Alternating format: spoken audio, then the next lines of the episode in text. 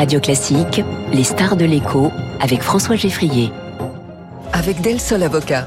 Del Sol Avocat, 50 ans d'expertise au service de votre stratégie d'entreprise. Les stars de l'écho, bonjour Alain Dubrul. Bonjour. Bienvenue sur Radio Classique, directeur général délégué de Claresco. La Société Générale publie donc un, chiffre d'affaires en hausse, un bénéfice certes divisé par trois. Il faut dire qu'elle a vendu une filiale en catastrophe en Russie euh, pour euh, une bouchée de pain, mais finalement tout de même un bénéfice de 2 milliards d'euros. Hier, la BNP annonçait 50 milliards d'euros de, de chiffre d'affaires, de produits nets bancaires, 10 milliards d'euros de bénéfices, un record et des objectifs 2025 revus à la hausse tout va bien dans le secteur bancaire, pas de problème, pas de récession, pas de soucis, pas de ralentissement même quasiment.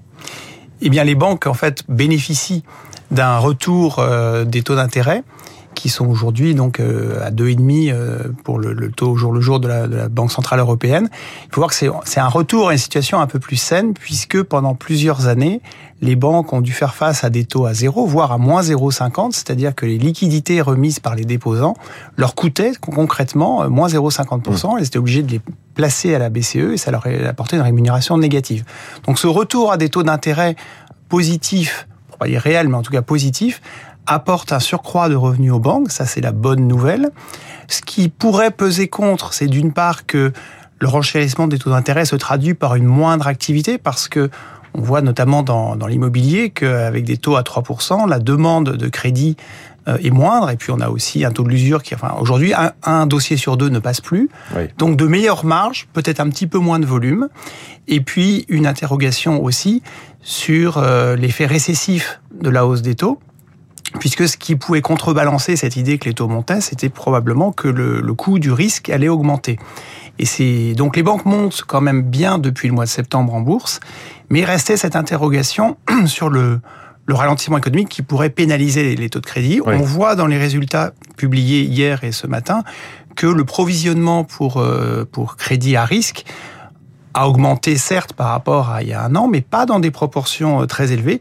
Et surtout, quand on regarde les perspectives pour euh, l'année en cours et les deux prochaines années, les, finalement, les, les deux grandes banques restent assez à l'aise sur euh, l'évolution du risque. Bon, d'abord parce qu'elles font très attention, mmh. bien sûr, mais aussi parce que la perspective d'un soft landing, en tout cas d'une économie un atterrissage en, douceur, un atterrissage en douceur, finalement, c'est une très bonne nouvelle pour pour effacer, enfin pas effacer, mais en tout cas écarter en grande partie ce risque sur les euh, sur les, les, crédits défaillants. Donc c'est une configuration qui est favorable pour les banques, sachant que les valorisations sont encore très faibles. Donc il y a sans doute de bonnes affaires à faire si on mise sur les banques, c'est ce que vous voulez dire quand vous dites les valorisations sont faibles. C'est-à-dire que les banques sorte de 15 ans très difficiles, hein, en fait, depuis la crise de 2008. Sachant qu'elle continuait à être rentable malgré ce que vous disiez sur les, les taux qui étaient négatifs et donc le fait qu'elle elle, elle, payait finalement pour... Euh, voilà, elles étaient rentables, mais il faut rappeler que depuis une quinzaine d'années, on leur a demandé, enfin les, les, autorités leur ont demandé de, de mettre de plus en plus de, de renforcer leur capital, ce qui fait que les, bons profits qu'elles ont fait quand même depuis 10-15 ans étaient en grande partie euh, isolés ou bloqués dans un renforcement des fonds propres qui ne leur permettait pas de distribuer des dividendes. Or, on voit que depuis un ou deux ans, les banques versent de gros dividendes. Elles peuvent, et en plus, elles annoncent même des rachats d'actions. Oui. Ce qui veut dire que boursièrement, elles restent encore relativement peu chères. BNP Paribas prévoit, je crois, de l'ordre de 5 milliards euh, d'euros de, rachats d'actions euh, dans les, dans les moments à venir, les trimestres à venir. Vous parliez du coup du risque, et ce matin, je suis frappé de, de la phrase prononcée par euh, Jean-Laurent Bonafé, le patron de, pardon, de BNP Paribas, dans le Figaro, qui dit « Les entreprises se sont adaptées aux crises en améliorant leur efficacité ou en misant sur la technologie ». Les entreprises, c'est pas juste les banques, c'est-à-dire toute l'économie a vécu et enchaîné tellement de crises que finalement aujourd'hui elles savent faire face sans perdre.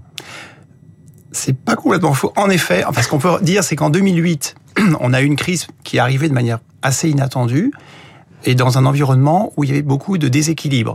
Des entreprises trop endettées, des banques qui avaient pris trop de risques. C'est clair que la décennie 2010 a été une décennie entre guillemets de sobriété. C'est-à-dire que les bilans des entreprises aujourd'hui, malgré toutes les crises qu'on a vues, sont beaucoup moins tendus qu'avant. De même, les banques ont pris beaucoup moins de risques. Donc ça veut dire que, et effectivement, elles s'adaptent plus rapidement. Donc euh, on est dans une situation où on part de bas, mais on est mmh. sur euh, un environnement qui est plus stable. Donc ça leur laisse effectivement une, meilleure perspective de rebond. Alors Alain Dubrul, on va parler aussi de la tech et de la tech américaine, d'ailleurs épinglée cette nuit par Joe Biden dans son discours sur, sur l'état de l'Union, mais c'est pas le sujet qui nous occupe ce matin. Ce qui nous occupe, c'est l'intelligence artificielle. Avec cette bataille extrêmement rapide, on a des mouvements des, des, des, grands noms, des géants de la tech, les GAFA, d'un jour à l'autre. Euh, Microsoft qui investit dans OpenAI, le, le, la fondation qui est à l'origine du logiciel euh, ChatGPT, puis Google qui annonce une réplique en sortant de ses cartons Bard, qui est son propre système de, de conversation euh, très rapide et très puissante. Et là, Microsoft, il y a quelques heures, qui annonce que ChatGPT, ce fameux logiciel avec qui on peut parler de tout et de rien et qui est très créatif, va être intégré à son moteur de recherche Bing. Bing qui est en retard depuis des années sur Google. Est-ce que quelque chose est en train de se passer? Il y a un game changer, comment dire en bon français alors avec ChatGPT, on voit arriver en fait les applications concrètes de l'intelligence artificielle, dont cette capacité en fait de, avec des algorithmes de faire de calculs puissants et d'aboutir à des résultats intéressants. Donc euh, ChatGPT, c'est un projet collaboratif au départ, c'était une, association OpenAI qui a été créée, je crois, il y a cinq ans, et puis en fait, ça demandait quand même tellement de capital que ça s'est transformé en entreprise il y a mmh. trois ans et que Microsoft est devenu un peu le, le parrain de cette euh, fondation slash entreprise, investissant un milliard de dollars, et puis maintenant avec un projet d'investir mmh. plutôt 10 milliards de dollars. Aujourd'hui, elle est valorisée une trentaine de milliards. C'est ça. Alors, ChatGPT, de quoi s'agit-il?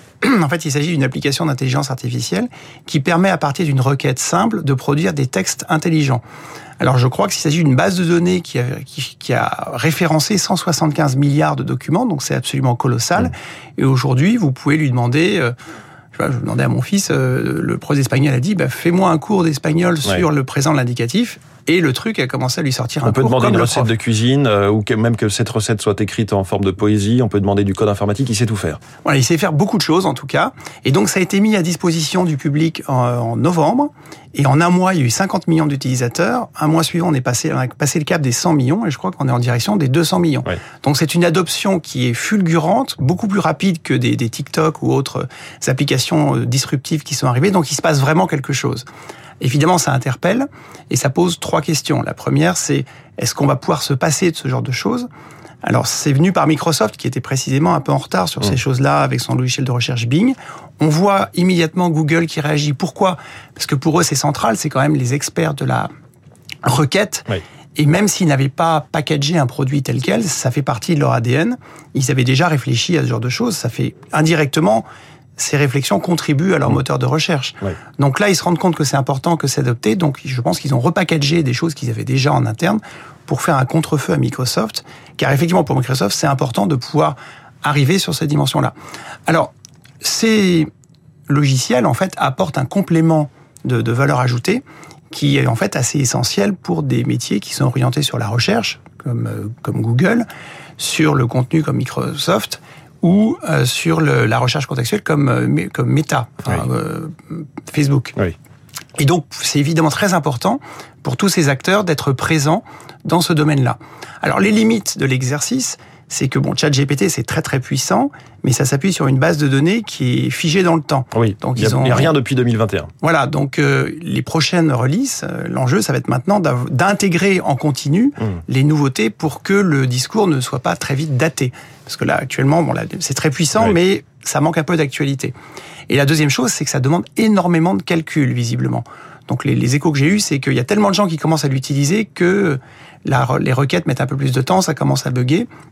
Et les fondateurs disent eux-mêmes que c'est très consommateur de, de, calcul, donc il y aura probablement de la monétisation à ça. attendre. Il y aura bientôt une version payante effectivement, et il y a déjà hein, des limitations. On peut pas euh, l'utiliser euh, toute une journée sans, sans, discontinuer. Merci beaucoup Alain Dubrul, le directeur général délégué de, de Claresco, notre star de l'écho ce matin, 7h22.